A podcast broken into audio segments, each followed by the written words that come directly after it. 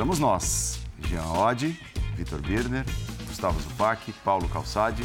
Você foi no esporte, uma hora e meia de duração, é aquele linha de passe parrudo da quarta-feira, logo depois de jogos, hoje especificamente, dos campeonatos estaduais. Né? É um programa um, um, tanto quanto diferente. Quando nós temos jogos de Libertadores, de Campeonato Brasileiro, a gente fica mais em cima é, da tática, do que os jogos representaram em si é, hoje aproveitando, pegando carona com bons momentos e trazendo para um contexto do que podem ser os times, os principais times, a partir desses jogos que estamos acompanhando dos campeonatos estaduais. Foi boa a explicação, George?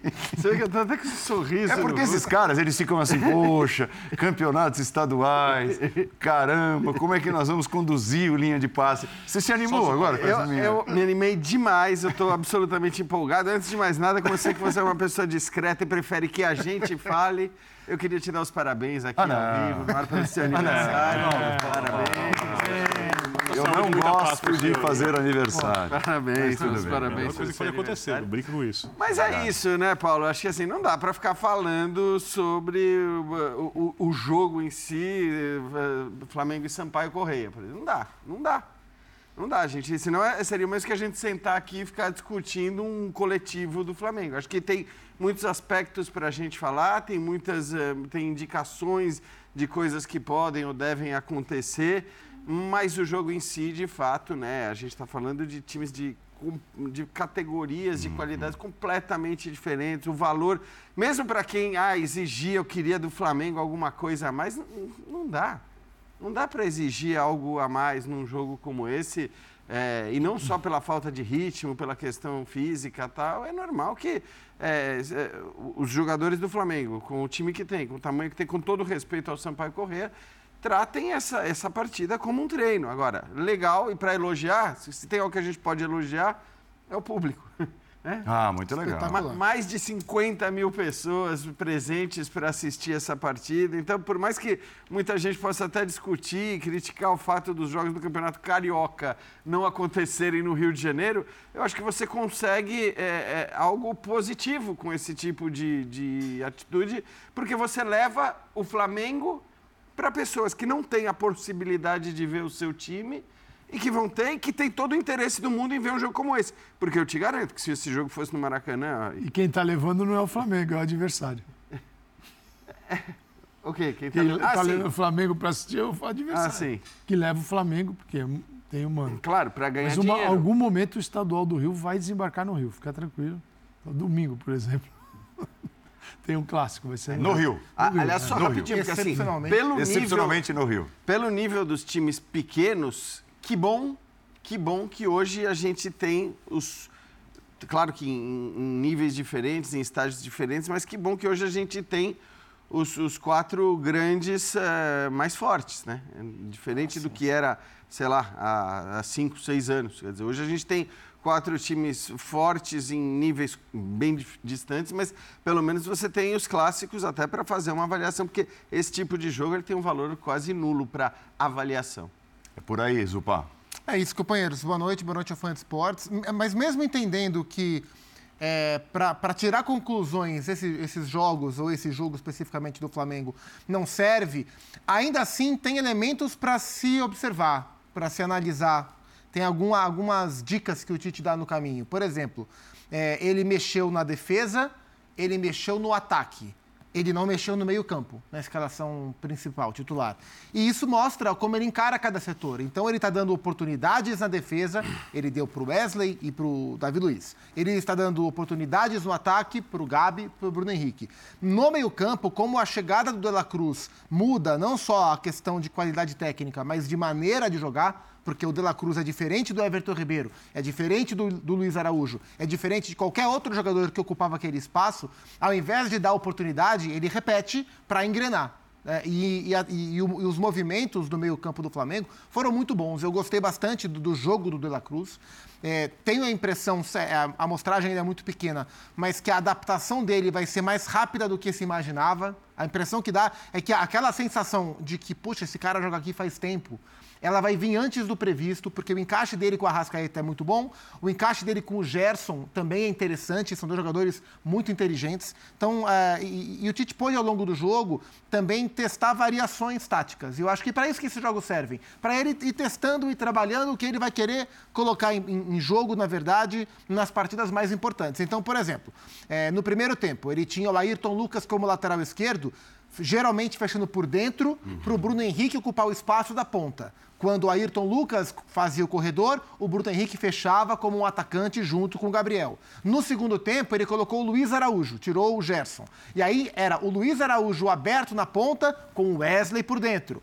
No primeiro tempo, não. Era o Wesley no corredor com o De La Cruz por dentro. Então, ele vai testando repertório, testando movimentos táticos do time do Flamengo em jogos que competitivamente vão acrescentar muito pouco, mas que servem como grandes treinos, treinos valendo, treinos com público, treino que estimula o lado mais competitivo do jogador, embora tecnicamente não seja, para os momentos mais importantes da temporada. Então, acho que para isso o jogo de hoje valeu. E ressaltando que eu achei o De La Cruz muito bem enquanto ele esteve em campo até os 25 minutos do segundo tempo.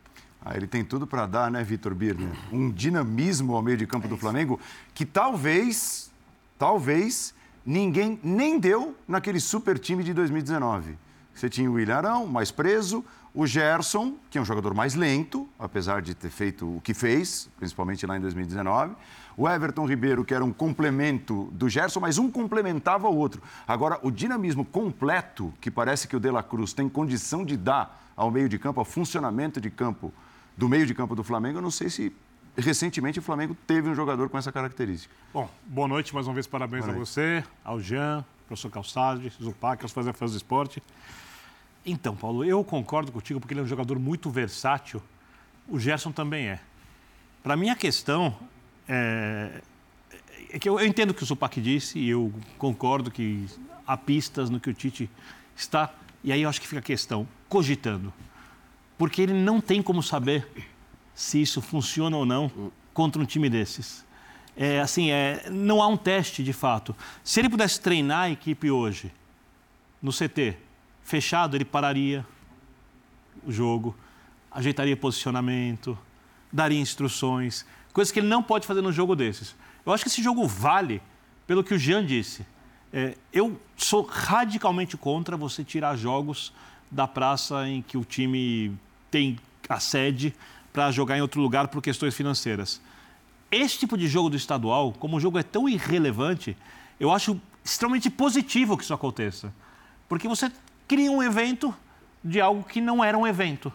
Né? Você leva o Flamengo para um público que não pode ver o Flamengo, tira o time do Rio de Janeiro, o Flamengo é um time nacional, para que o seu torcedor possa ter um pouco de contato com a sua paixão, com o seu clube que ama, com a camisa de perto. Então você cria uma festa né, de arquibancada que o jogo, obviamente, não pode proporcionar, mas que dá algum valor.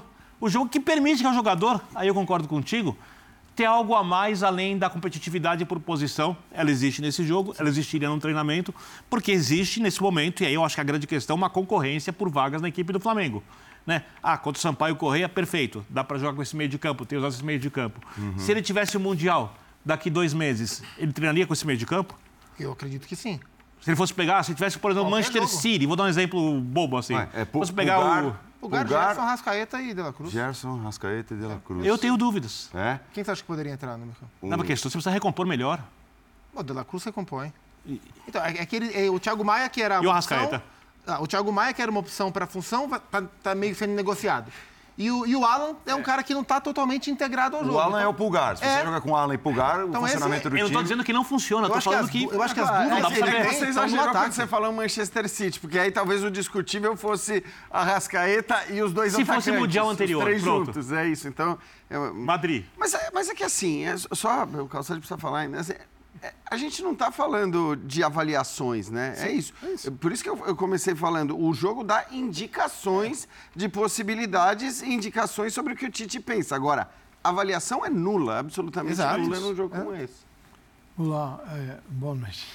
Boa noite. A gente está chegando em fevereiro e eu tenho muitas dúvidas com relação ao Flamengo. Porque muitos times já estão aí no Brasil, infelizmente, né? Eu entendo que terminou o brasileiro dia 6 de dezembro, a gente deveria estar falando agora, 6, 7 de uhum. fevereiro, início de qualquer coisa. Né? Tanto que você olha para a Libertadores, ela vai começar nessa semana.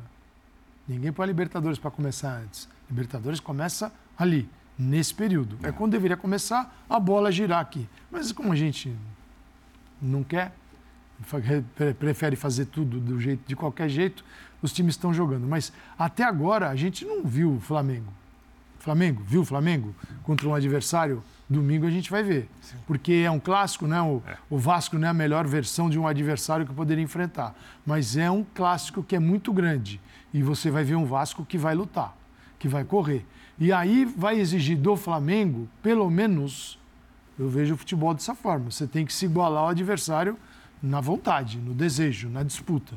Se você não se igualar, você não consegue botar sua qualidade, que é superior, dentro de campo. Vai ficar faltando alguma coisa. Então, a primeira coisa é igualar na vontade. Né? Você está ali, lutando. E a gente vai ver se o Flamengo é capaz. O que faz o Tite? Ele, se ele tivesse absoluta confiança num jogador pela beirada do lado direito, ia sobrar para alguém no meio de campo, como ah, sobrou certeza. hoje. Sobrou para quem? Para o Gerson, que é o que tem menos mobilidade ali. Então, De La Cruz vem aqui, ó, tum, com a Rascaeta, porque a Rascaeta é o cara do passe. Gol do Gabigol, Sim, você, não, você não, tira a Rascaeta dando essas bolas, ele garantindo gols. Quem é que sai? Não vai sair o primeiro volante. O primeiro volante não, fica. Não sai. O Arrascaeta fica. O De La Cruz veio para jogar e ele faz diferença. Opa, vai sobrar uma vaga. Se entrar um jogador do lado. Então, sem o jogador do lado direito, existe uma adaptação do Flamengo com esse trio. Mas o trio precisa ter, precisa competir. É isso. Se não competir o trio, Perfeito. só a bola no pé contra adversários que competem mais, vai ser o Flamengo de 2023. Não vai rolar. Uhum. É, então, com todo esse elenco, ele precisa ainda resolver algumas questões. Ah, mas Gabigol, Pedro.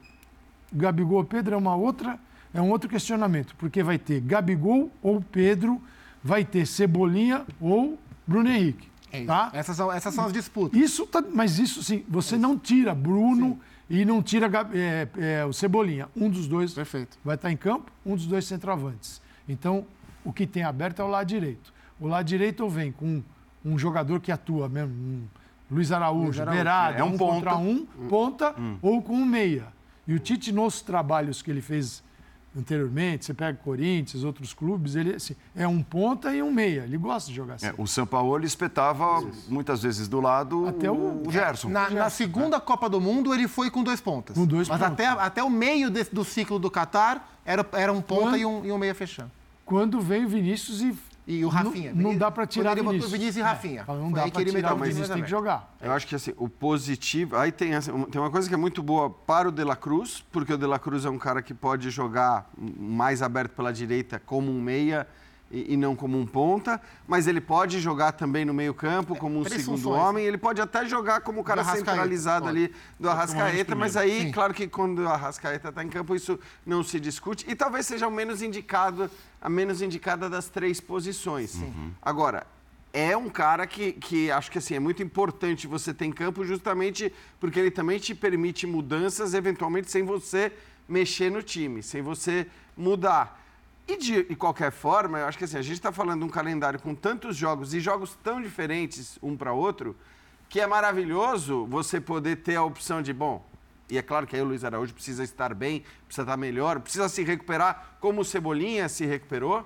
É, mas é muito bom você ter a possibilidade de escolher também, não de acordo só com o rendimento ou com aquilo que você acha melhor para o seu time, mas com o adversário que você vai enfrentar. Então você precisa Perfeito. de um cara mais agudo, você precisa de um cara que caia mais para o meio para você dar espaço para o lateral. Então, eu acho que essa é a riqueza do Flamengo.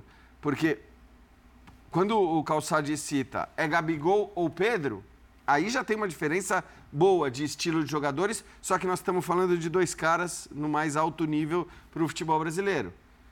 Quando você tem Cebolinha e Bruno Henrique, aí talvez a mudança seja menor em, em relação a, a, a perfil e tudo mais, Ainda que o Bruno Henrique faça muito um trabalho dentro da área mesmo, como né? centroavante, mais atacante mesmo. Então, é. isso é maravilhoso para o Tite, porque é isso, né? Enquanto a gente fica discutindo os ataques dos outros, eh, dos outros elencos tal, você olha para o Flamengo e vê essa capacidade de mudança, seja de acordo é. com o rendimento dos jogadores, seja de acordo e com o, adversário. E o De La, Cruz, é, o Cruz tem uma vantagem, é porque assim, é, a gente pode imaginar vários jogadores saindo do Flamengo em algum momento da temporada.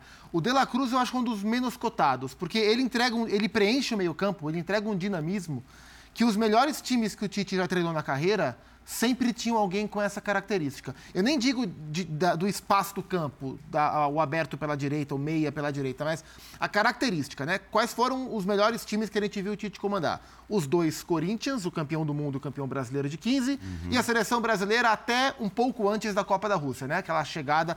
Naqueles times, ele tinha jogadores como Paulinho e Elias, que preenchiam o meio-campo, davam passe, pisavam a área, faziam gols e davam um dinamismo para a equipe muito grande. O Tite gosta de ter jogadores com esse perfil. Um, um, segundo volante que sabe ser um terceiro homem. Rápido. Rápido, transição, pisa a área, faz gol. E o De La Cruz faz isso muito bem. Muito bem. Então, acho que ele encaixando no time e a impressão que dá é que esse encaixe tende a ser mais rápido porque ele é um ótimo jogador e está aparentemente à vontade para jogar com esses caras ele tende a ser um cara fundamental naquilo que o Tite imagina que seja a melhor versão para o Flamengo em 24. Eu, eu acho, Paulo, que assim tem dois grandes desafios para o Tite. E deviam ser desafios também do elenco do Flamengo, não só do treinador, porque é muito confortável eu chegar aqui e jogar tudo nas costas do técnico quando você tem um time com jogadores tão grandes. Hum. Né? Primeiro é o olhar para a camisa, e eu estou falando do elenco.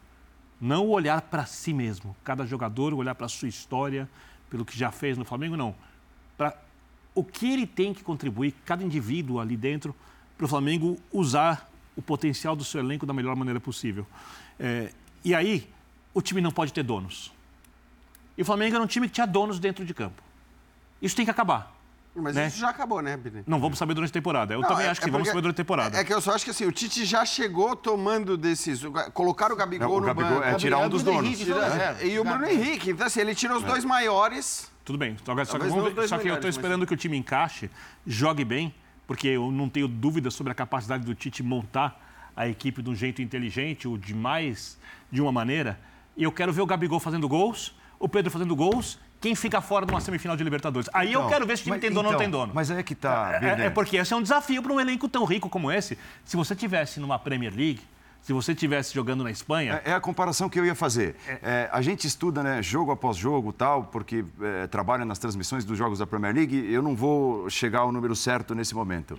Mas recentemente tinha um dado que o Guardiola chegou, acho que a quase 70 jogos 70 jogos seguidos sem repetir a formação do Manchester City de um jogo para o outro na Premier League. Perfeito. É que é totalmente cultural, é, né? É, então, é, é cultural. Mas, de, se, mas, então, mas será que não cabe a nós, é, assim, a, a, nós, a nós, Sim.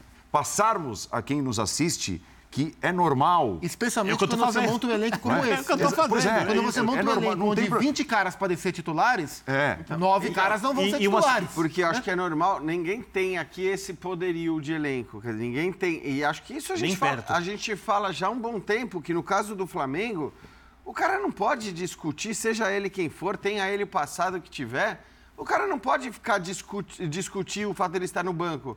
Porque se o Gabigol discutir o fato dele estar no banco, ele está discutindo o quê? A qualidade do Pedro? Se o Bruno Henrique discutir o fato dele estar no banco, ele vai discutir o quê? A qualidade do Cebolinha?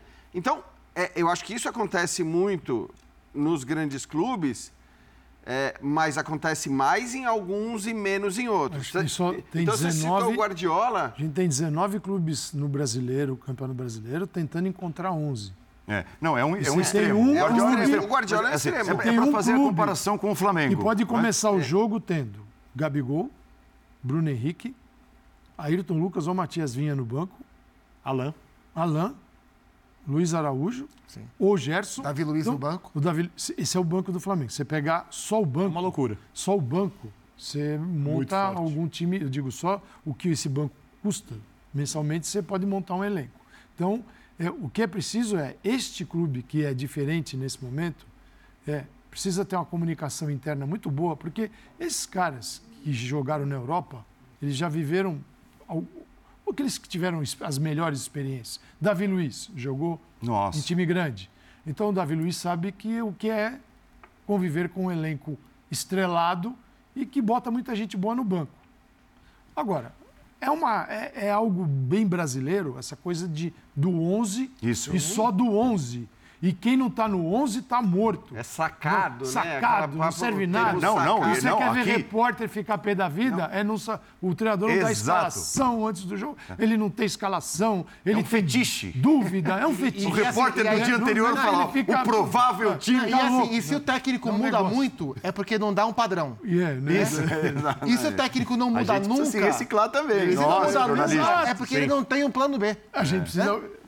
Precisamos também Opa. entrar no acordo. Né? Opa. E tem a segunda É que eu questão, acho que assim, é normal que culturalmente a gente não tenha essa, esse pensamento, esse olhar aqui no Brasil, porque também é normal que no Brasil os clubes não tenham a- o vasto material à disposição Exatamente. que tem o técnico do Flamengo. Mas isso está mudando, né? Tá mudando, Você vê porque o você olha o Atlético Não, olha, hoje, o, olha o mercado do olha- Fluminense. claro. O, merc- o Fluminense nessa janela provavelmente não contratou nenhum titular. Talvez o Renato Augusto seja reserva do Ganso, o Douglas Costa reserva do tá Keno, mudando. o Davi Terans reserva do Arias, o Antônio Carlos reserva do Marlon, para que o Fluminense tenha um elenco, um time reserva do mesmo nível ou muito próximo do time Até titular. porque o São Fluminense Paulo está caminhando para isso também. É. O, o- o time reserva do São Paulo está cada vez menos distante do time titular. Os times não são no mesmo nível do Flamengo, mas a diferença entre time titular e time reserva de dentro de cada realidade, ela tem diminuído nos times mais organizados. São Paulo é um time de operário, o Flamengo é um time de estrelas. Não, eu, tô- Não, mas tudo bem, foi- isso foi- é- mas, tem- mas Isso dentro é- da realidade mas do São homogêneo, Paulo. né? Existiu, é. os elencos eram desequilibrados. Não, isso é necessário. E, e os times estão conseguindo equilibrar mais seus elencos dentro das suas realidades E financeiras. para que o Tite possa fazer isso, a diretoria, e esse é um grande desafio, precisa atuar, precisa ajudar. Porque se em algum momento tiver alguma faísca, porque deixar tudo nas costas do técnico. Ah, mas É, isso aí esquece, né, Bino? não, não, eu esquece, não. Não, não, é, não é possível que um dirigente não aprenda uma coisa de uma temporada para outra, que ele não, como qualquer pessoa na vida, Ah, como o- eu, a- você a na solução, profissão. A solução da diretoria do Flamengo nesse caso, e acho até que é uma solução válida, foi trazer um cara do cara tamanho enorme. do Tite. Então, assim, o- não, é, não é que a diretoria indicou, não, agora que, o- que o Braço chegou lá e falou, não, agora pode deixar que eu vou chegar chegando. Né? Que Chegar chegando, ele chegou no vídeo Então, exato. Eu não vou nem... Aí ele chegou chegando. Não vou nem entrar no tema, embora rapaz. a, a própria diretoria do Flamengo não pareça realmente... Né, E tem uma segunda questão que casa. Mas ele- só, só Claro. para completar, eu acho que assim, a decisão foi dizer, olha, agora tem um cara aqui grande o suficiente para tomar essas decisões e para deixar no banco quem quer que seja. E o Tite, mais do que qualquer outro técnico, tem feito isso. E vai falar sobre isso, inclusive agora ao vivo, no Linha de Passe, porque já se ajeitou lá. É, o Tite estava chegando ali, sentadinho e tal. Então nós vamos reproduzir ao vivo a entrevista coletiva do técnico Domengão.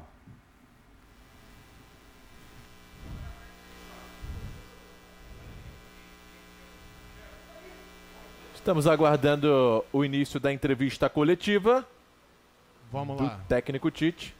Vamos iniciar, Vai gente. começar agora. Vamos lá.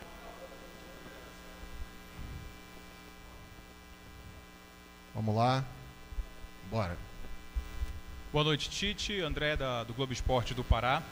É, queria que você falasse né, da presença do torcedor, quase 50 mil pessoas acompanharam a partida hoje. É, há 13 anos o Flamengo não jogava em Belém do Pará. Qual foi a contribuição da torcida para a noite de hoje? E também queria é, aproveitar para comentar sobre a presença né, do Gabigol, do Arrascaeta e do Bruno Henrique. Jogaram 90 minutos, a gente tem um clássico agora no domingo. Primeiro, ah, boa noite a todos. Ah, ah, o Flamengo é uma equipe que ela mobiliza muito, muito e tem os torcedor- seus torcedores do Brasil todos. E nós somos acolhidos muito, de uma forma muito bonita aqui.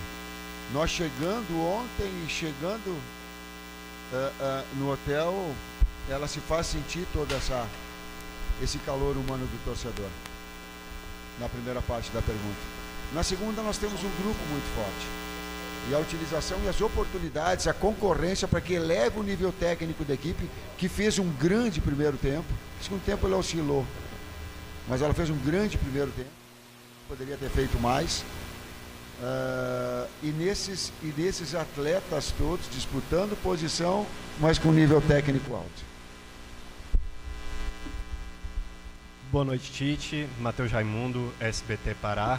É, eu queria que você falasse um pouco de questão climática. Vocês estavam treinando nos Estados Unidos e vieram de madrugada, já chegaram em Belém. Como foi essa diferença de adaptação em menos de 24 horas para entrar em campo? E um outro ponto interessante foi o Abner, atacante do Sampaio, pedindo a camisa do Davi Luiz. Ou seja, o Flamengo enfrentou um torcedor em campo. Queria que você falasse disso que acaba sendo comum do Flamengo enfrentar jogadores que torcem para o próprio clube.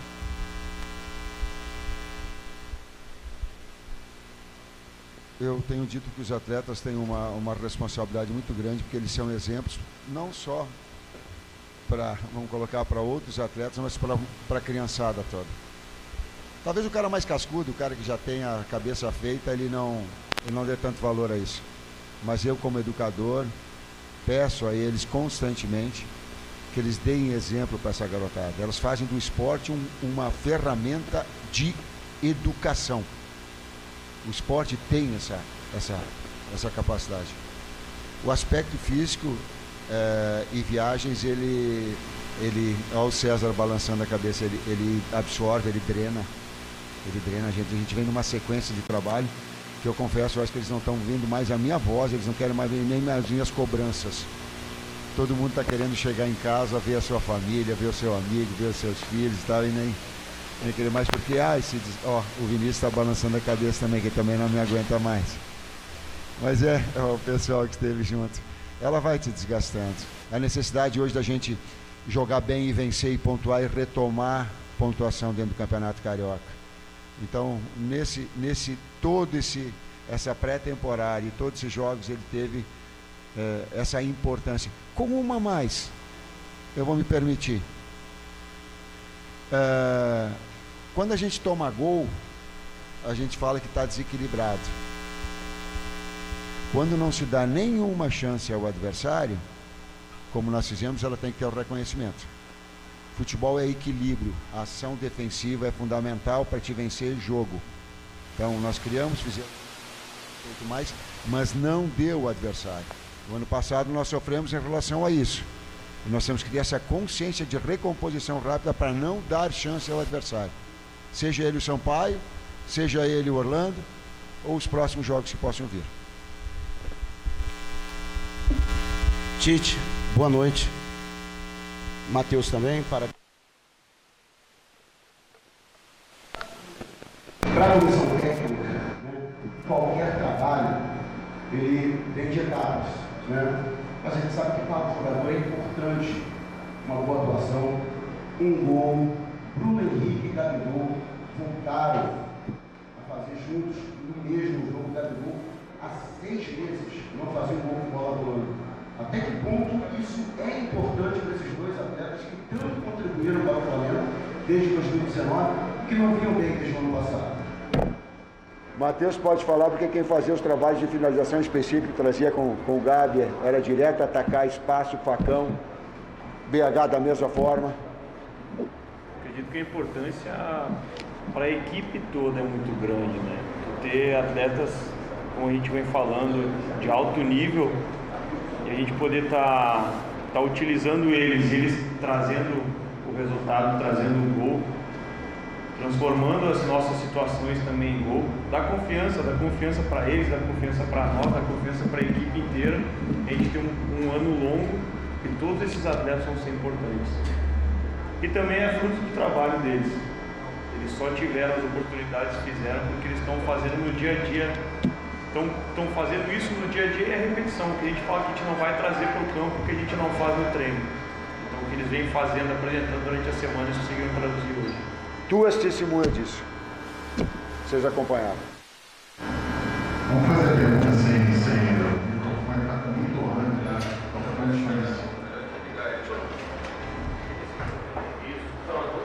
microfone, faz, faz, faz alto, vai.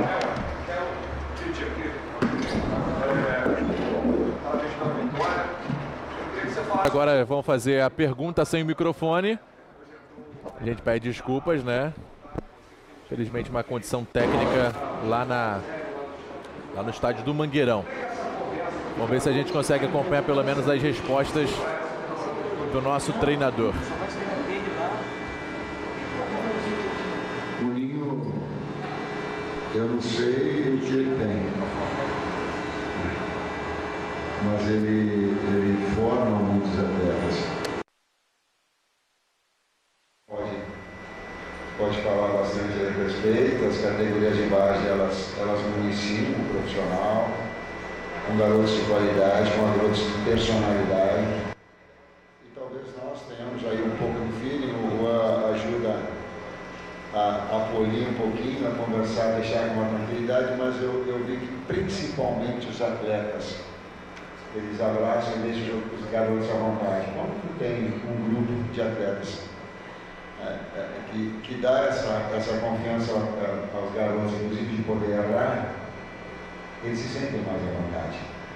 Então, é o treinamento nosso, sempre, é a base do Flamengo montando. E essas oportunidades que elas estão surgindo aí, eles com essa percepção dos, dos atletas que têm uma experiência maior.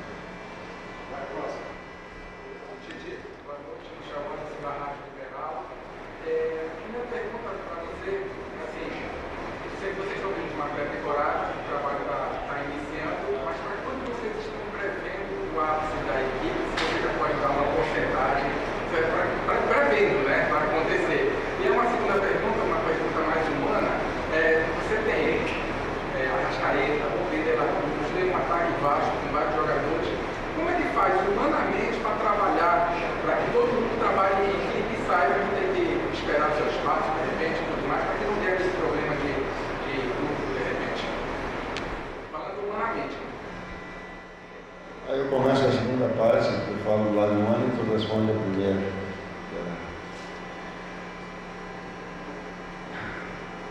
Tem 11 atletas que vão, que vão iniciar e eles vão ficar contentes comigo sendo repetitivo. Tem cinco que vão gostar porque entraram no jogo. E outros, eles vão ficar, o Cleber está abrindo sorriso aqui, querendo participar e ficando até chateado comigo. Tem essa capacidade de indignação sim, mas todos eles têm da comissão técnica muito respeito no trabalho. Para que eles possam estar preparados para que no transcurso do jogo, para que no outro jogo eles estejam bem. E essa relação é, é, Eu não faço, não tenho dois discursos. Se tu pegar todos os atletas que tem, eu, eu, o que eu falo para vocês aqui, eu falo lá. E quando eu não quiser falar, eu omito aqui. Eu não digo, mas eu não minto. Mas eu não digo. Porque é uma relação de confiança. E essa relação de confiança ela está baseada no trabalho. Ah, isso ganha? Não, não sei. Ela contribui. Mas isso pode perder, isso eu tenho certeza. Bom, a, questão de, de quando vai atingir o ápice, acho que a gente só vai saber quando acabar o ano e a gente olhar para trás.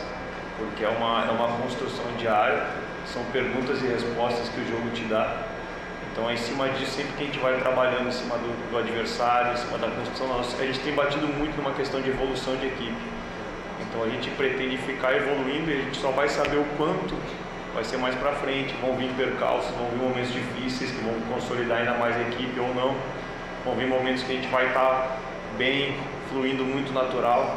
Então fica muito difícil te dar uma, uma, tanto uma porcentagem agora ou quanto vai atingir o ápice. Porque a gente pode falar que como equipe a gente está com um grupo que está muito consciente dessa evolução que a gente tem que estar tá tendo e todos incutindo uma, incutindo uma mesma ideia de estar trabalhando e evoluindo sempre. Vou fazer uma última pergunta. Titi, liberar o João do Esporte, queria que você falasse é, um pouco da diferença do Tite assumir o trabalho ano passado, no meio do ano né, por todo aquele tempo que o Flamengo vivia, e assumir e começar o ano de 2024 um trabalho do zero, um trabalho tranquilo. Já qual a importância de se começar dessa forma? Pensar que o Flamengo A exigência do grande clube ela não te dá uma tranquilidade. Palavra de nós, ela, ela não dá, ela te dá sempre uma uma necessidade muito grande de, de, do resultado, prazer, satisfação, mas uma necessidade muito grande do desempenho do resultado. O ano passado pega num, num turbilhão, mas ao mesmo tempo ele, ele tem uma relação de confiança já estabelecida. Aí ele apressa o nosso processo das ideias, daquilo que a gente pensa, falando em termos táticos, de futebol, né, de ter quatro jogadores no meio campo de criação ou dois externos de velocidade agudos. Então ela tem essas variações é, em jogadores nesse sentido. Então ajudou nesse aspecto também, no aspecto humano que eu tinha relacionado anteriormente. É, num campeonato muito difícil como o campeonato brasileiro. E agora a gente está retomando um processo, iniciando um trabalho que também facilita nessa relação do modelo e da relação de confiança já iniciada anteriormente. Vou fazer, vou fazer a última aqui, é a última. Só uma pergunta. Não, não tem microfone, na voz. Não? Boa noite, Tite. Uma pergunta em relação à diversidade que é o nosso país. Hoje o Flamengo é essa marca mundial, hoje aqui no norte do Brasil, e rolou aqui no estado do Pará um debate muito grande. Nós temos duas forças aqui em São Remo e obviamente. E rola esse debate da vinda do Flamengo para cá, essa marca mundial, conhecida com esse espetáculo de torcida, mas nós temos a ideia do pertencimento também, de duas marcas fortes. Como é que você analisa isso mediante esse grande debate que eu acho que não é só em nível de Brasil? Eu grupo? Não. Dá para ter dois clubes. Diferentemente de outras situações, dá para ter, dá para dá pra, dá pra torcer para Paysandu, para Grêmio, dá para torcer para Flamengo. Dá. Tem espaço. O coração tem espaço para os dois, tem, tem carinho para os dois, uma marca internacional tem. Não deprecia o fato. Não. Não é. Para mim dá para. Mostra até uma grandeza, daqui a pouco um, no clube da dimensão do Flamengo, dessa torcida, sem desprezar toda a história de Paysandu, mesmo que ela é grande. Eu treinei e joguei muito de Carvalho contra Paysandu. Eu lembro muito bem do meu passado e valorizo muito. Eu brinco assim que eu treinava aranha, né, lá no meu início. Então, para chegar aqui, então, gente tem todo um, passado. E enfrentei muito em outras situações, em outros níveis. Dá para ter os dois, dá para. Dá para ter outros dois que os dois. É, não foi tecnicamente. Tecnicamente, não me refiro à qualidade das respostas do Tite, mas à qualidade do áudio que entregou as respostas do Tite é, ao fã de esportes. Não foi tecnicamente um sonho, mas deu ali para a gente pescar um pouco do que disse o técnico do Flamengo. Algo te chamou a atenção, Vitor Birner? Não, na verdade, ele disse que alguns jogadores vão ficar insatisfeitos. Ele falou sutilmente isso quando alguém ficar fora. Um pouquinho da nossa conversa aqui, né, anterior. É, e, e eu acho que tem um desafio para ele, porque o Tite sempre foi um técnico de mexer pouco nas equipes. Verdade. Historicamente, ele nunca foi um técnico de ficar rodando tantos elencos. Ele até mexia em algumas posições de jogadores, sem mexer muito nas escalas. Quando o Corinthians, por exemplo, ganhou a primeira Libertadores, o Danilo às vezes era o centroavante, às vezes marcado do lado esquerdo, às vezes o Sheik era adiantado, às vezes jogava pelo lado. Ele não era um cara de mexer muito. Na seleção brasileira, onde ele tinha mais fartura. É, ia falar sobre isso. Em 2018, ele foi muito criticado por é, deixar mexer. de mexer. É, ele e depois acredita- ele admitiu né, que poderia Demorou. ter. E ele- mas demorou é- mas pra ele acredita sido na repetição, né? Ele é um cara convicto da repetição. Da repetição. E em Não, 20 e- mas é bom lembrar, só até por causa disso, quer dizer, ele acredita na repetição e, e numa temporada como a brasileira, com quantidade de jogos que ele tem, ele vai poder repetir bastante. É, porque ele, embora ele tenha admitido que demorou demais na Copa, eu lembro que ele admitiu dizendo o seguinte: eu entendi que num torneio tão curto de sete jogos não dá para eu ficar esperando ou apostando. Então, Isso. assim, era muito por causa do formato da Copa do Mundo. Talvez essa convicção de repetição ela permaneça num- numa temporada. Imagino que sim. E na seleção, que a gente pode colocar como algo mais próximo com o, o que é o Flamengo, porque você tem fartura de jogadores nas posições, ele até te- usou algumas ideias diferentes. Em algum momento o Neymar como centroavante, algumas vezes o Paquetá como segundo jogador de meio de campo, algumas vezes o Paquetá como meia ali por dentro. É, fazer isso diariamente é uma novidade para o Tite. Eu acho que ele é capaz, tá? Eu, eu, eu sou, eu sou eu, eu, inclusive, eu vou repetir aqui, eu sei que as pessoas não gostam disso. O Tite, para mim, fez um belo trabalho na última Copa do Mundo. Ele foi muito mais eliminado por circunstâncias que pertencem ao jogo e que o técnico não tem controle do que propriamente porque cometeu erros. Eu acho que em 18, sim. Ele teve um erro ali contra a Bélgica, contra a escalação, quando volta com o Marcelo, ao invés de manter o Felipe Luiz do lado esquerdo, é, com o Neymar não recompondo, com o Felipe Coutinho tendo que de dentro para fazer parede do lado esquerdo. Ali tem erros, tá? que para mim foram mais claros. Na última Copa do Mundo, não. Então ele mostrou capacidade para lidar com mais jogadores. Só que no dia a dia do Flamengo, eu estou pensando no melhor cenário possível, com quase todos os jogadores jogando bem né? Ele gosta da repetição. É, as alterações têm a ver, para mim, muito com a característica do adversário. O Tite tem leitura de jogo. Tem uma boa equipe que trabalha com ele. Ele vai saber quando jogar com um atleta que tem que se posicionar mais por dentro, quando ele vai usar, por exemplo, o Gerson mais por dentro, o Gerson aberto, quando ele vai colocar o De La, Cruz na direita, quando eventualmente ele vai sacar o Arrascaeta Tá, mas isso ele não fazia. Eu até.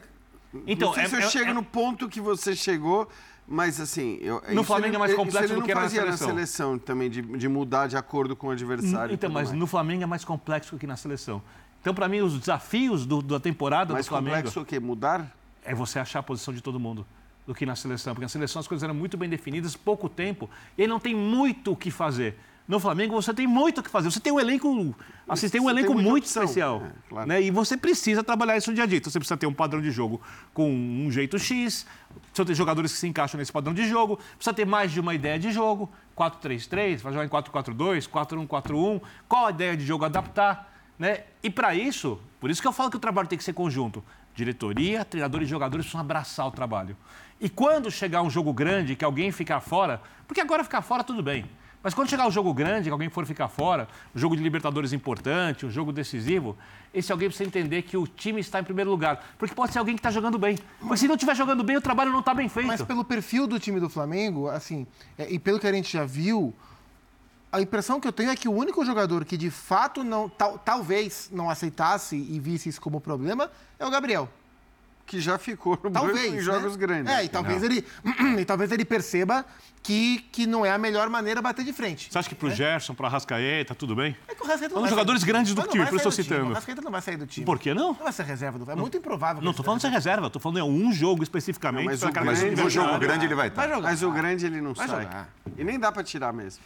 É, por falar nisso, nós já temos Tá um jogo grande, um jogo de muita história, um dos maiores clássicos certeza toda, não. do Brasil, um dos maiores clássicos do Rio de Janeiro, que vai acontecer nesse final de semana, colocando frente a frente Flamengo e Vasco. O Vasco que tropeçou né, nesta noite, foi derrotado pelo Nova Iguaçu por 2 a 0, com um time misto. Aos poucos, no segundo tempo, o Ramon foi lançando jogadores mais importantes, como Paê, Verrete, por exemplo. Mas, assim, foi uma atuação bem ruim do Vasco. Qual é o tamanho da distância dos dois nesse momento, Flamengo e Vasco, que se enfrentam no final de semana para esse primeiro clássico do campeonato estadual? É muito grande? Se falar de qualidade de time, de jogadores, de montagem de grupo e tal, é. É, assim, é difícil dizer onde é que está o Vasco, porque o Vasco teve um problemaço no ano passado e a gente não pode dizer que o Vasco, que no ano passado lutou para não cair, tenha resolvido todos os seus problemas e tem uma super nova equipe. Né? O que pode acontecer é que um- no clássico entre os dois, é, a vontade e o desejo do Vasco pode ser maior que a do Flamengo. Acho que esse é o problema do Flamengo.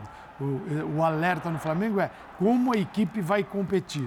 A gente sabe que o Vasco, olhando para o adversário, imagina só uma possibilidade, que é, é, ter mais vontade, né, dividir mais, lutar mais para poder igualar. Porque se o Vasco entrar o pé mole, tal, tá, aí a coisa fica bem difícil diante do Flamengo. Mas o Vasco tem uma trajetória completamente diferente do Flamengo. Mas são caminhos opostos. Né? O Vasco precisa ainda se revigorar. E o Vasco está tentando fazer isso internamente também, com mudança de.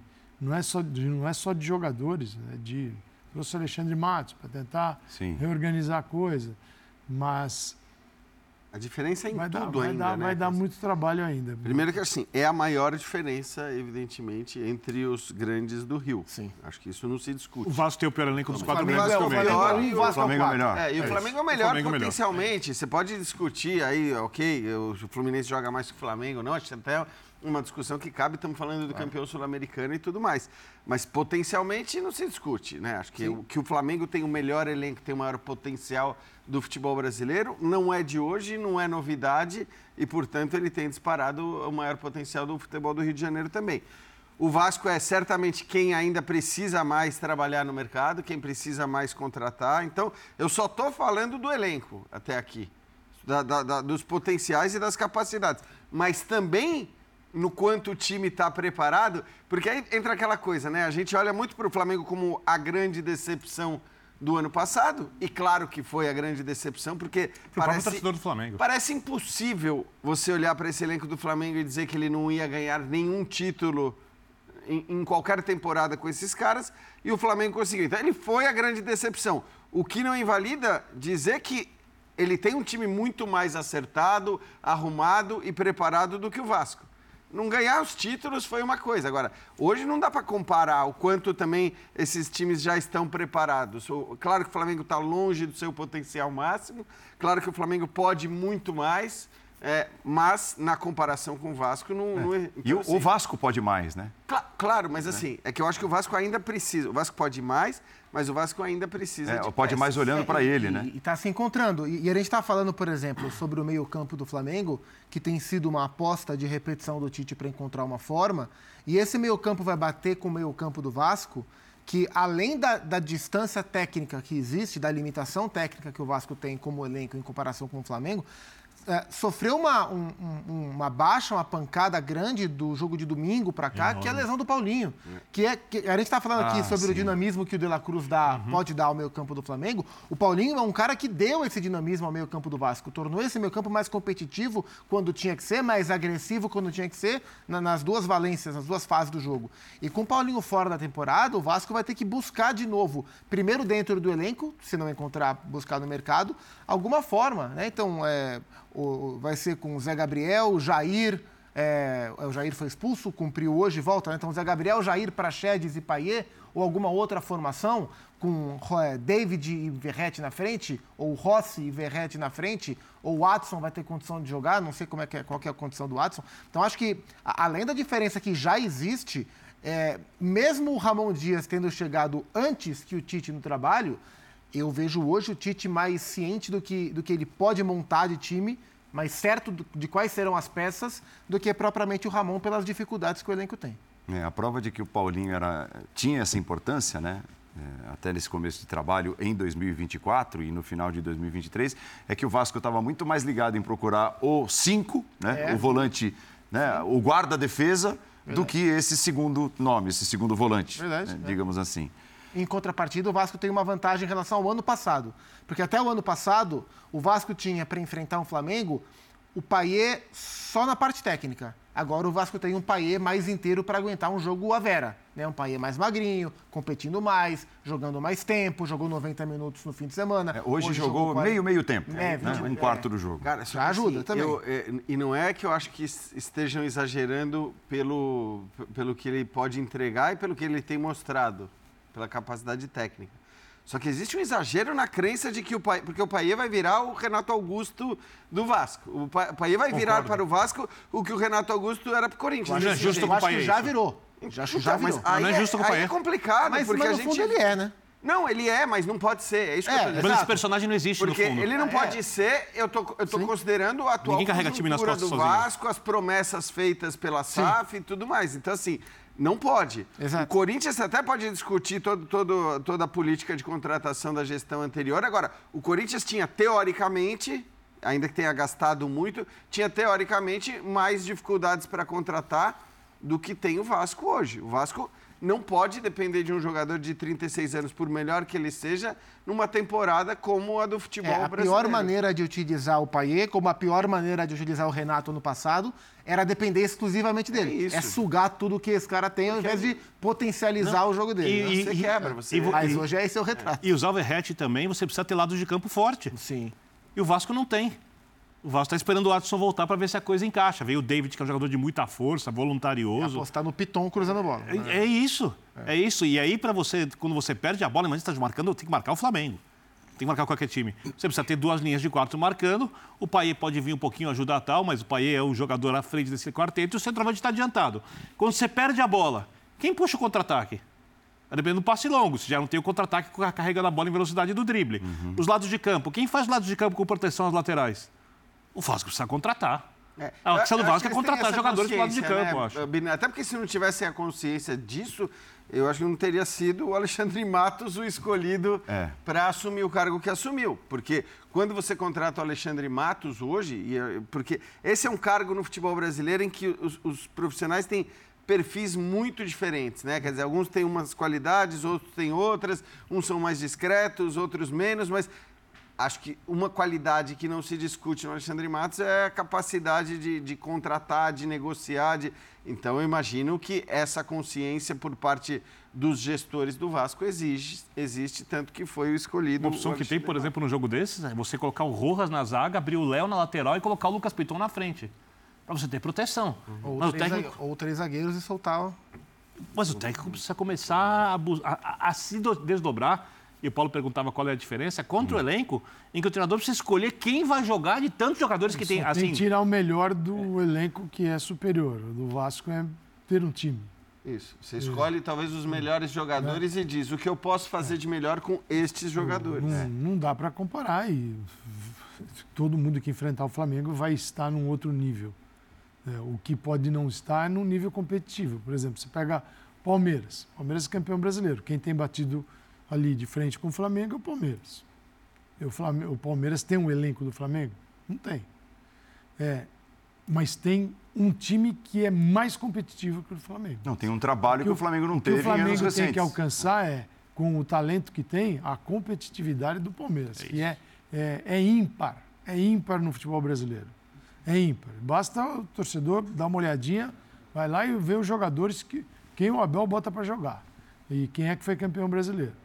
E agora é assim, né? O Hendrick está indo embora, é, não- as contratações não vêm na, na velocidade. O Bruno no- no Rodrigues fez tamanho. um jogo, já um jogo o cara que foi confundido. contratado se machucou. Então, assim, é, as coisas são mais difíceis, mas não se iguala no nível de competição, de dedicação, de ser um time coeso. Sim. Quando você fala em time coeso, esse time é o Palmeiras. Todos têm tarefas e respeitam suas tarefas defensivas e as ofensivas. Todos têm e desempenham. O que a gente discute no resto do futebol brasileiro é uns querem, outros não, uns não estão afim, outros estão dando aquele migué. Essa é a conversa do futebol brasileiro. No caso do Palmeiras, o Abel conseguiu fazer algo que é diferente. O jogador com. Quem é que dá migué no Palmeiras? Tá brincando, né? Quem é, quem é aquele jogador que você fala, hum, esse aí, o Abel. Gente, é assim. Não, e outra, de repente os sai que talvez tivessem esse sai- perfil, ele, outro. exatamente, Não, ele e- liberou. e talvez tá por isso também, quando foi trazido para a diretoria o nome do Diego Costa, agora, né? O Abel falou, o Palmeiras, a presidente do Palmeiras também falou, não, não, porque não, não bate com o perfil. É e dentro isso. da discussão que a gente teve agora sobre o Flamengo, sobre, ó, é, vamos ver se o Tite colocar alguém no banco, quem vai fazer bico, isso é algo que não se fala no Palmeiras. O Rony, que era titularíssimo do Palmeiras, terminou a temporada no banco e não se fala. Qualquer jogador que o Abel tire do time do Palmeiras, não se fala, porque a compreensão sobre o que é o trabalho está muito além dos nomes envolvidos na, na discussão. É, é, teve, teve um momento muito emblemático na trajetória do Abel, é, onde ele mostrou que ele seria capaz de gerir o elenco dessa forma. Vocês se lembram, é, na primeira etapa da volta do Dudu, que o Dudu era quase sempre substituído e algumas vezes ele saía demonstrando estar contrariado, né? ia ali para o banco, meio cara feia e tal, e a gente pensava, ih, vai começar um negócio aí que pode ser ruim, porque ídolo, do jeito que é, com o tamanho que tem o Dudu, né? se começar a bater de frente, aquela coisa, ah, o técnico vai perder o elenco e tal. Muito pelo contrário, ele tomou as rédeas daquilo, continuou usando o Dudu da mesma mudou- forma e o Dudu jogou bola numa- numa demais maneira- mas ele mudou o status, né? Mas Porque era um te Dudu falar- protagonista e passou a ser um Então, Dudu e- coletivo. E Então, tudo só- bem, só né? que- e Isso é ele, Dudu. inimaginável. Então, É, só que mas- metaforicamente era um Dudu que era a estrela que brilhava e principalmente no título com o Filipão Sim. quase sozinha. 2018. Ele, entre aspas, apaga um brilho da estrela que passa a ser mais útil e que ganha coisas na sua carreira que são muito mais brilhantes do que o seu brilho individual antes do Abel Mas chegar. quem é mais estrela? É muito dedo do Quem- técnico. Qual é a maior isso. estrela do Palmeiras estrela hoje? do Palmeiras é o seu técnico. É o treinador. É o treinador. Mas eu acho até que o caso do Dudu, é, é, ele é muito específico, porque foi o único caso, Paulo, que talvez você tenha chegado num limite. Foi o único caso que eu sei que houve, de alguma maneira, uma intervenção por parte da diretoria. Porque o Dudu chegou a cogitar sair do Palmeiras, a ir embora definitivamente. também. Porque ele não estava... Hã? Com o Cuca também. É, sim, mas. A proposta da China Ah, não, mas época. ali era uma outra Ainda coisa. não era grande do- E não, e não tinha nada a ver com o Palmeiras. Quer dizer, houve de fato essa. E o Dudu falou pra gente aqui, não isso, tá?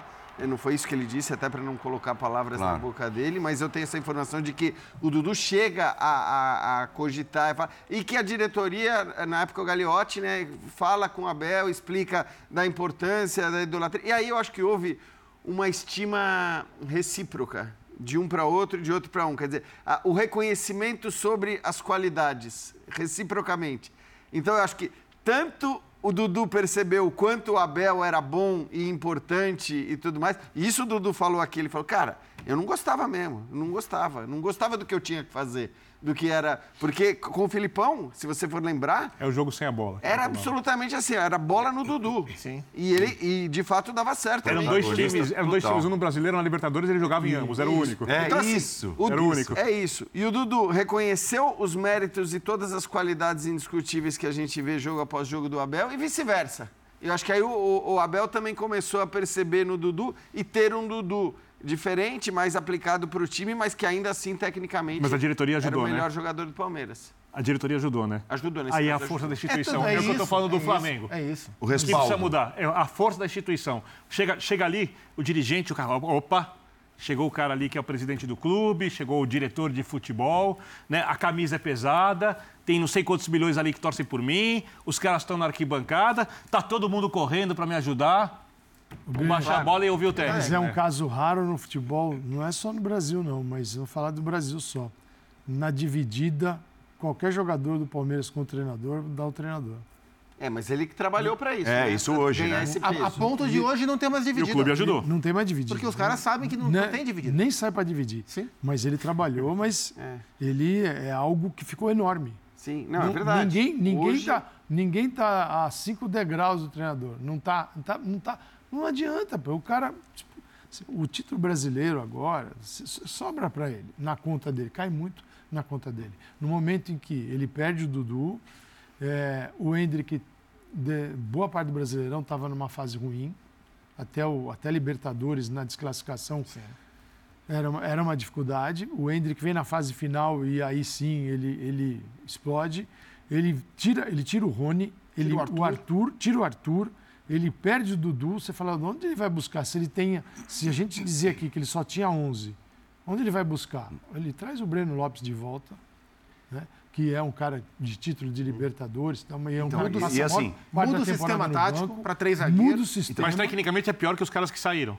Então, mas, E o é, time mas melhora. é incrível, mas é incrível. É, então, o mas é incrível é, controle isso. Isso é Não, futebol, é o jogo controle coletivo. absurdo da parte tática, Entendeu da o parte momento. técnica, da parte psicológica, Psicológica. de um elenco que é- muda. E o Porque elenco que fala tá- assim: vamos acreditar que, que dá certo. É, Isso então, é mas, eles, um mas elenco- eles acreditam. um Aí eu elenco acho que- acreditar mas é esse ponto que eu desse- queria tocar. Calçade, porque o que para mim, o, o que mais me, me- Não sei se dá para dizer que me surpreende, mas assim, o que mais me impressiona é o fato de que esse respeito, essa, esse, esse aceitar um banco de reservas, ele não tem a ver com o tamanho do treinador, embora você tenha toda a razão, porque o tamanho do Abel hoje é muito maior do que o tamanho de qualquer jogador. Tem a ver, e eu digo isso tendo entrevistado quase que o time titular inteiro do Palmeiras nessa mesa aqui do, do linha de passe, do linha de passe, que é a mesma vez. mesa, que é o bola, o bola é, da É a mesma mesa? que é a mesma Não é a mesma mesa. mesa. Não, tá na hora de liberar uma verbinha. Ah, não, ah, não, é outra mesa. Mesma mesa não, mesmo lugar. Ah, mesmo estúdio. é o mesmo set. Precisamos cobrar Mesmo um, set. um aluguel. E assim, Na mesma mesa eu ia é cobrar um do impressionante Mickey Mouse. a, a, a verdadeira estima que os caras têm pelo Uma questão de treinador. convencimento e de, e de eles. O jogador de futebol hoje, é, acho que até mais do que em outra época, eles são convencidos não através só das palavras, mas através do que eles enxergam. Constatação. É, então quando eles veem que aquilo que, Que o técnico está falando dá certo e vai fazer bem para eles, como atletas, como profissionais, vai fazê-los ganhar mais dinheiro, ter mais prestígio, conquistar mais títulos, todo mundo se convence e a coisa anda. E aí quando você vê o clube trabalhando da presidência para a diretoria de futebol, para a comissão técnica, para o elenco, trabalhando de uma forma muito linear, as coisas funcionam. Então, nesse caso, não é necessário ter o melhor time para ser o melhor time. O Palmeiras não tem o melhor time, mas o Palmeiras é o melhor time, porque ele é o que Veiga trabalha falou melhor. meio que isso. É isso, né? E, acho que assim, era é isso. difícil demais. Os caras admiravam, sabe? O, o Luan sentou aqui e falou: eu não cogitava ser técnico de futebol.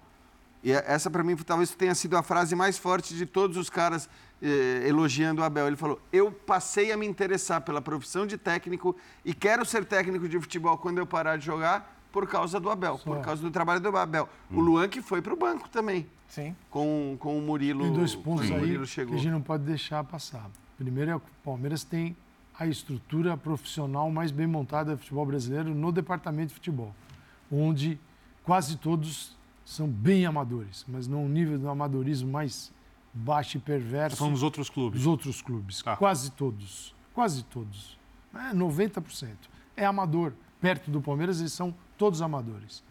Quase todos. Não todos, mas. Pega, pô, está- Corinthians. É um negócio. Era o, departamento de futebol profissional era a coisa mais amadora que havia no clube. A ponto, Aí- Calçade, do gerente de futebol de base do Palmeiras recusar uma, três propostas para virar executivo do profissional do Corinthians. Aí tem uma eleição e a promessa é que vai profissionalizar. E continua num nível amador, sim, mais baixo nível. Então, era só discurso, eles não sabem nem organizar a coisa. É, então, aí o Palmeiras ganha muito nisso, na estrutura, que não é barata, hein? É cara, mas dá resultado. Porque não é só o treinador. O treinador, ele é a ponta de um processo maravilhoso, porque ele é muito bom. Mas ele é muito bom porque a estrutura também é muito boa. Ele muito bom numa estrutura podre, ele não ia trabalhar, ele já teria ido embora há muito tempo. O outro ponto é, a gente fala do elenco, do elenco que não é do mesmo nível, no caso do Flamengo, a gente pode botar Atlético Mineiro nessa conversa, em termos de, de grupo de jogadores, mas não há nenhum outro treinador e outro clube que consiga, consiga tirar dos seus jogadores 60 jogos com a intensidade do Palmeiras, sem alterar a equipe do jeito que os outros alteram, sem ter a capacidade de alterar. né? É impressionante. É basicamente aquele grupo para campo, 60 jogos e é igual. Você- E igual num nível No- no altíssimo, nível numa alto. intensidade, numa Isso- entrega Isso é invejável. absurdo, isso é invejável. É, Quem e- conseguir será aplaudido, ninguém conseguiu. ainda. E até para a gente entrar eh, especificamente no que está acontecendo nesse momento, eh, dentro de campo, eh, outro mérito do Abel é esse: é, é parecer entender exatamente quando o jogador deve receber as oportunidades. Né? E, e motivá-lo a trabalhar por essas oportunidades. Eu vou falar do Flaco Lopes, que meteu o gol da vitória hoje. Né? E que tem aproveitado muito bem as oportunidades. Fez e que teve, teve oportunidades lá atrás, ainda em 2022. E ali, sequência de jogos, sequência de gols na Libertadores passada, em 23, né? Sequência de, de gols e tal, em jogos, aí de repente foi murchando, foi tecnicamente se escondendo um pouco, saiu de cena. Mas saiu de cena? O Palmeiras desperdiçou o atleta? Não, o atleta estava ali. E parece o ano de 24, o início do ano de 24, inclusive, esse ano o River um, tentou Fla- contratá-lo. um Flaco Lopes diferente, pois é. O Palmeiras falou, não liberou para o River. O River queria contratá-lo agora, o Palmeiras não liberou.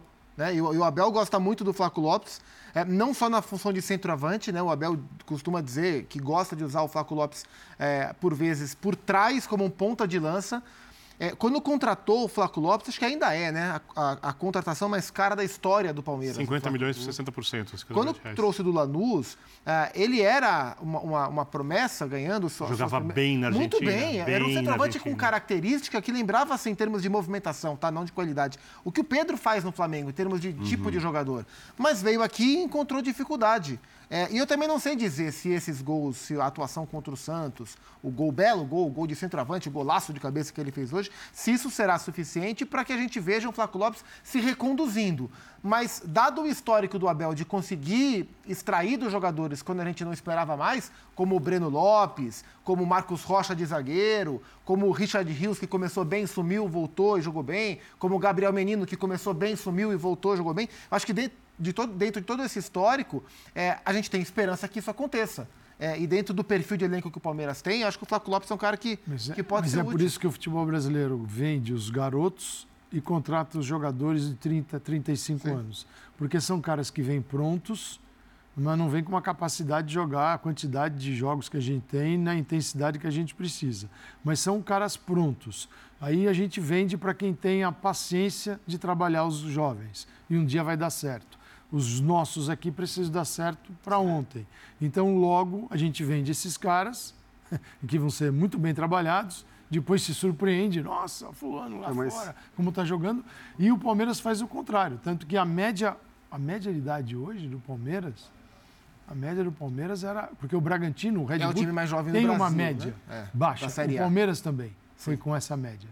Né, muito baixa. É, o Palmeiras hoje hoje, era mais jogou baixo, mais, mais baixo jogou mais, mais Mas jovem que o por Bragantino. motivos óbvios. Porque estava jogando Naves, Fabinho. Mas, É, mas, mas, Era o time reserva, Mas hoje era, é inteiro é. reserva. Agora, qual é o Lopes time entrou. que vem com jovens, reservas É. e mostra essa organização? Então, mas eu acho que Sim, tem, sim, tem uma sim. coisa aí importante que é, primeiro, assim, o Abel, ele parece, até porque ele, ele, desde que chegou, acho que fez uma leitura muito boa de como funciona o futebol brasileiro.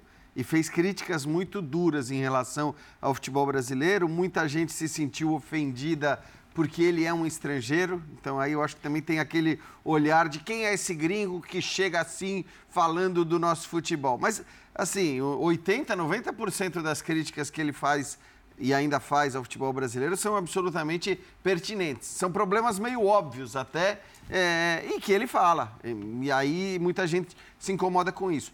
Por entender quais são os problemas do futebol brasileiro e como as coisas funcionam, é, funcionam, eu acho que ele também às vezes fala, cara, esse jogador aqui, eu não vou colocar ele em, em campo.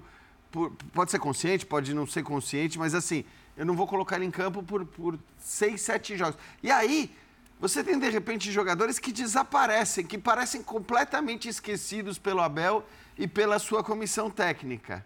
Mas aí, para surpresa de muita gente, dois meses depois, o cara volta, volta num outro nível. Então, acho que o Zupac citou vários desses jogadores. Es- é- é- Essa prática de, às vezes, afastar um pouco o cara num momento de turbulência, para permitir também que o cara passe a ter uma tranquilidade e possa voltar num outro momento, tem dado certo. Agora, se, o- se o Lopes vai ser ou não solu- solução, eu não sei. Como disse o Zupac, não são dois jogos e dois gols na sequência que indicam isso. O que eu sei é que, pelo elenco que o Palmeiras tem hoje no seu setor ofensivo, ele vai ser absolutamente necessário. Ele precisa Talvez, praticamente... especialmente É. depois que o Henrique for embora, né? Porque ele vai, vai ter que jogar mais mesmo. Eu acho que ele vai ser útil. É, ele não precisa ser a solução, mas precisa contratar alguns jogadores, porque ele, o Palmeiras não pode entrar nessa temporada ou jogar a temporada imaginando que o Flamengo não vai tirar o 80%, 90% do que seu elenco pode oferecer, o elenco flamenguista, e o Palmeiras precisa de jogadores em algumas posições mais decisivos para isso, e é muito difícil você contratar jogadores com o perfil que o Abel quer, mas precisa. Ele mesmo falou que está usando o estadual para fazer avaliações dos jogadores mais jovens. Acho que ele usa pouco os jovens, porque ele é tão competitivo que ele não quer perder nenhum jogo, ele não sacrifica vitórias em detrimento de você ter jogadores melhores no futuro. Então ele coloca os jogadores mais jovens de um jeito em que ele acha que ele vai continuar obtendo os resultados. E o terceiro ponto, o Palmeiras investe muito para manter os seus principais jogadores, manter o seu time principal. E aí acaba vendendo jogadores mais jovens, alguns muito bem vendidos, outros vale uma discussão. Talvez essa seja a coisa mais discutível, como o Palmeiras usa a base no time de cima. Né? Eu acho que essa é uma questão assim, mas tem muito a ver com o que o Abel faz.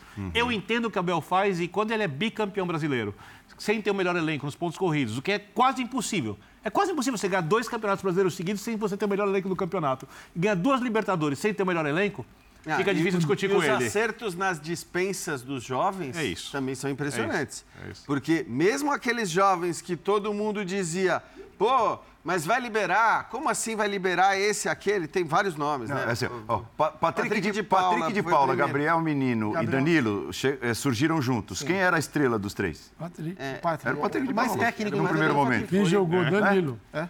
É E aí, e aí acho que conta muito aquilo acho que foi o Calçado que falou do, do perfil do jogador que ele quer ter, do perfil do jogador que ele eh, de como ele quer que os jogadores se comportem. Então, outros jovens, e acho que não é só o Patrick de Paula, que também só pra gente ser justo, porque senão fica aquela coisa, aquela pecha, aquela marca em cima de um jogador ainda Ah, tem Veron, Renan, jovem. Wesley. exato. Wesley. Agora, assim, hoje, de novo, é, gostei do Aníbal Moreno. Fez outro jogo bom, É, de intensidade muito alta.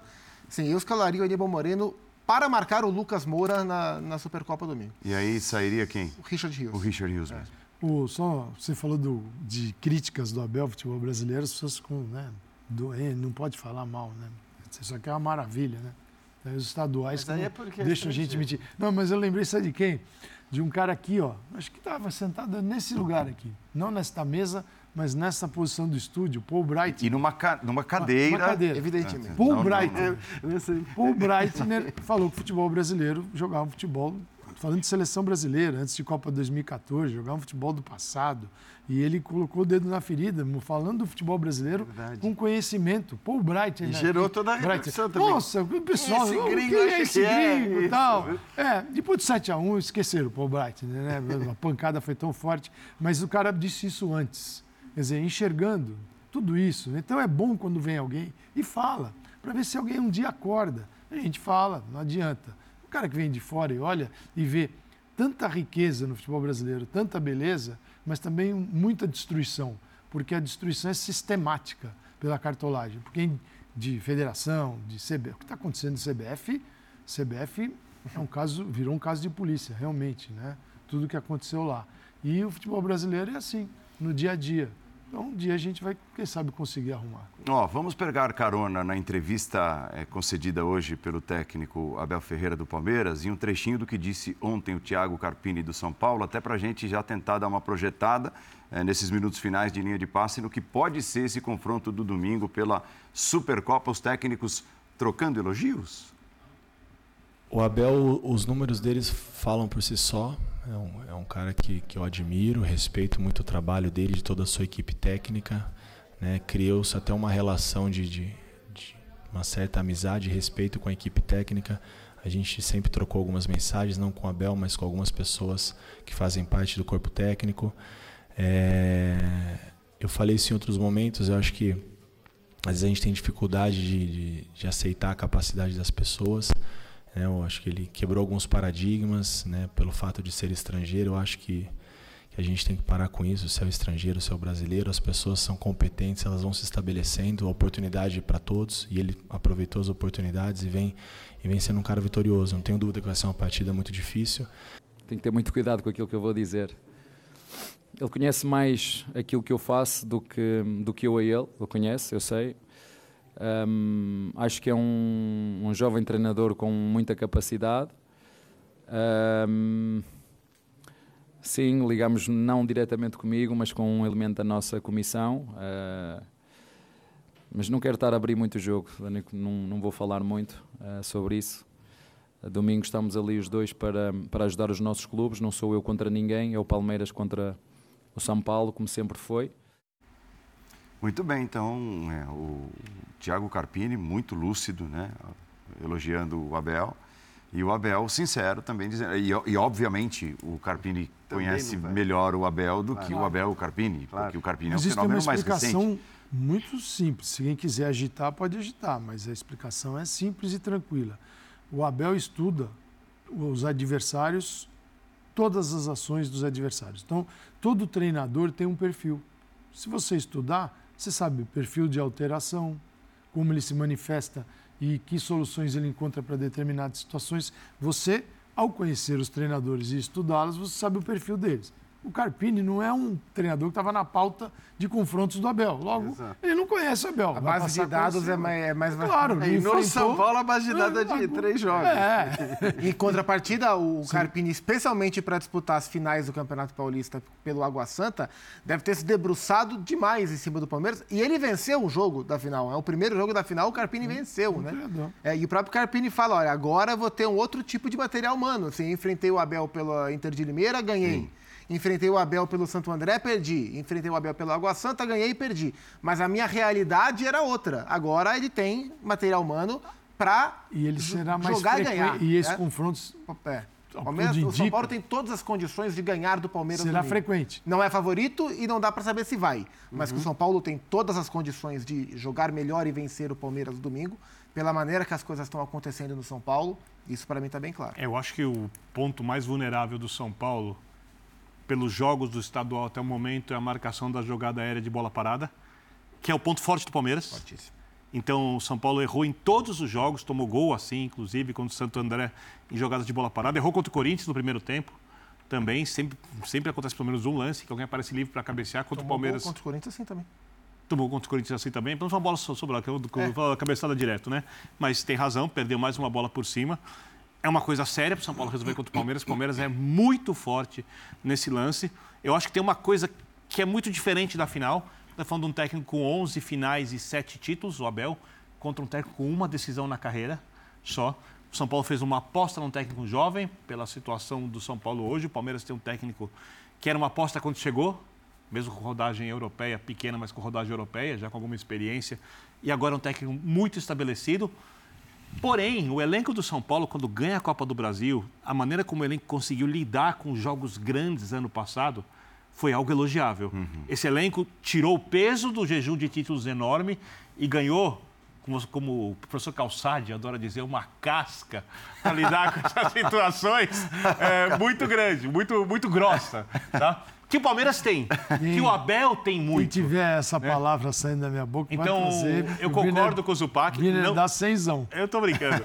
Não tem favorito no jogo, mas é óbvio que o Palmeiras, em princípio, está mais bem preparado para o jogo do que o São Paulo. Não, é, eu repito, não tem favorito, não tem surpresa se o São Paulo ganhar.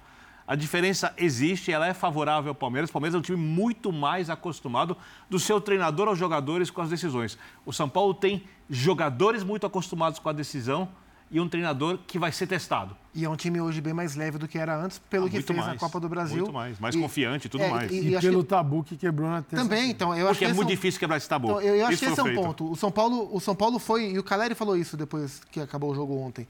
É, o São Paulo foi da Copa do Brasil para cá, derrubando barreiras que não se imaginava que o São Paulo fosse capaz de derrubar, pela frustração que nos últimos anos todos, inclusive esse time na final, não todo, todo esse, mas boa parte desse time na final Nem os jogadores acreditavam. Ele falou que o Dorival fez eles acreditarem. Exato, e aí o São Paulo derrubou o Palmeiras na Copa do Brasil, São Paulo derrubou o Corinthians sendo perdido o primeiro jogo, São Paulo derrubou o Flamengo na Copa do Brasil, foi campeão. Uma Chega Copa do agora. Brasil é enorme. Pois é, e chega agora e ganha do Corinthians dentro da Neoquímica Arena mesmo, com o o Corinthians em frangalhos, mas era algo que não conseguia. Então acho que São Paulo e Palmeiras, em diferentes escalas, conseguiram mostrar para os seus torcedores, e isso é fundamental, que os times são confiáveis. O palmeirense sabe que ele pode confiar no time e ele percebeu isso nos últimos anos.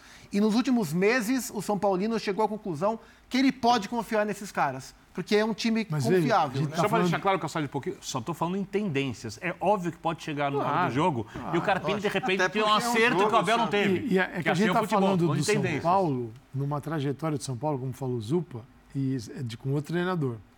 É a gente não sabe, é, eu acho que o Carpini, a missão dele, a inicial é não atrapalhar o que está rolando lá.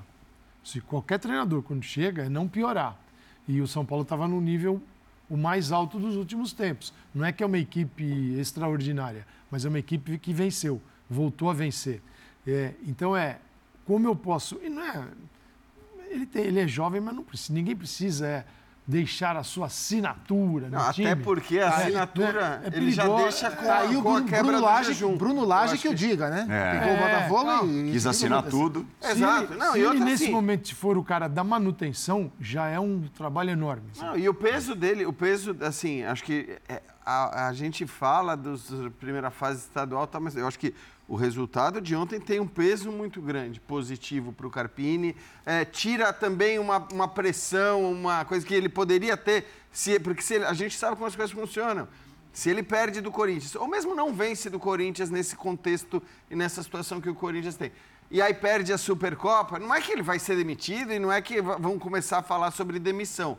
Mas a gente sabe como as coisas funcionam. Ser esse Carpini, é, tá? esse Carpini talvez não tenha o peso. É muito jovem É. ainda para um time como o São Paulo. Então, assim, ele conseguiu um resultado importante. Ele tem um time que já vem eh, de uma boa temporada e de bons momentos, sobretudo nos jogos grandes. Eu acho que mais no campeonato do que no Campeonato Brasileiro, nos grandes momentos.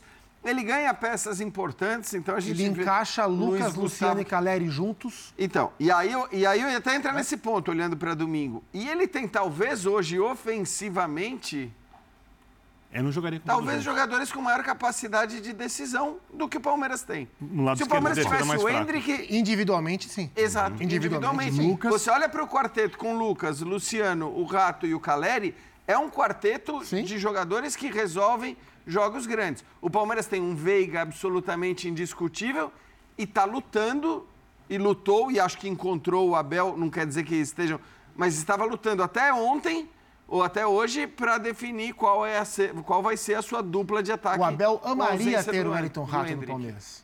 O Wellington Rato seria titular do Palmeiras. É o tipo de jogador que o Abel adora. Por isso que foi buscar o Caio Paulista, E tem- e que é um jogador de estilo semelhante. E tem uma outra coisa que eu acho que o peso do jogo. É, para o São Paulo, depois de ganhar do Corinthians, eu concordo com- você, Jean. É óbvio que ganhar do Palmeiras é muito importante. O, o, o Caleri fala, inclusive, depois do jogo, em mudar o patamar do time da temporada, em pesar favoravelmente isso na temporada.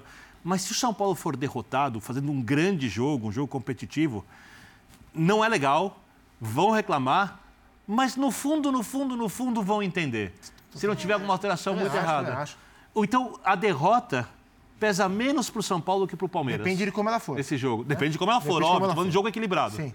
Pesa menos. E a vitória, por mais que seja muito boa para o Mas Palmeiras. por que pesaria para o Palmeiras? É, não entendo. Então, isso também não entendo. Porque o Palmeiras- eu acho porque que, o Palmeiras eu acho é- que- é o eu time que- a ser vencido. Eu acho que pesa é menos para o São Paulo do que pesaria em outras condições.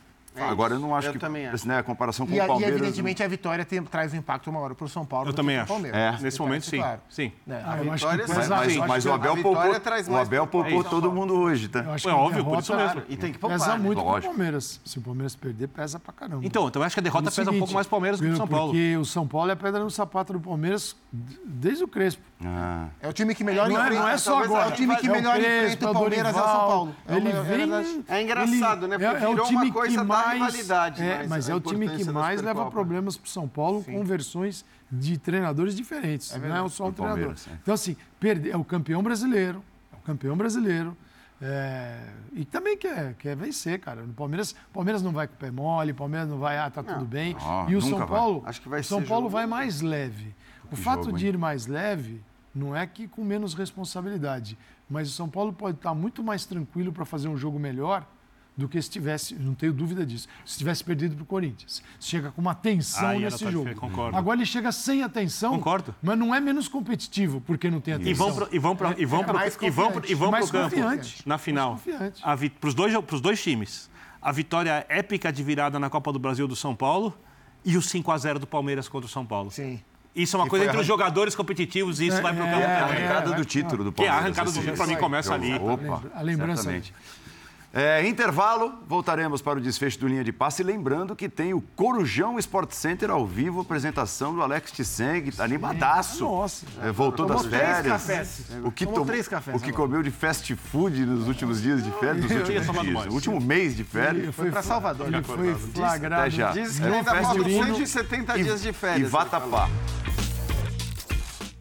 Estamos de volta para o encerramento do Linha de Passe para a passagem de bastão para um Sport Center daqueles com a apresentação do Alex Tseng toda noite de campeonatos estaduais, o futebol internacional que agitou a tarde aqui dos canais ESPN com gol do. Vitor Roque, o primeiro com a camisa do Barcelona, goleada do Liverpool para cima do Chelsea, entre outros tantos temas. Chegando Alex Tseng e o Sport Center na sequência. Quando? Linha de passe. No domingo você leu ali, você viu e leu ali às nove da noite. Valeu, Zupac, Calçade, Geode.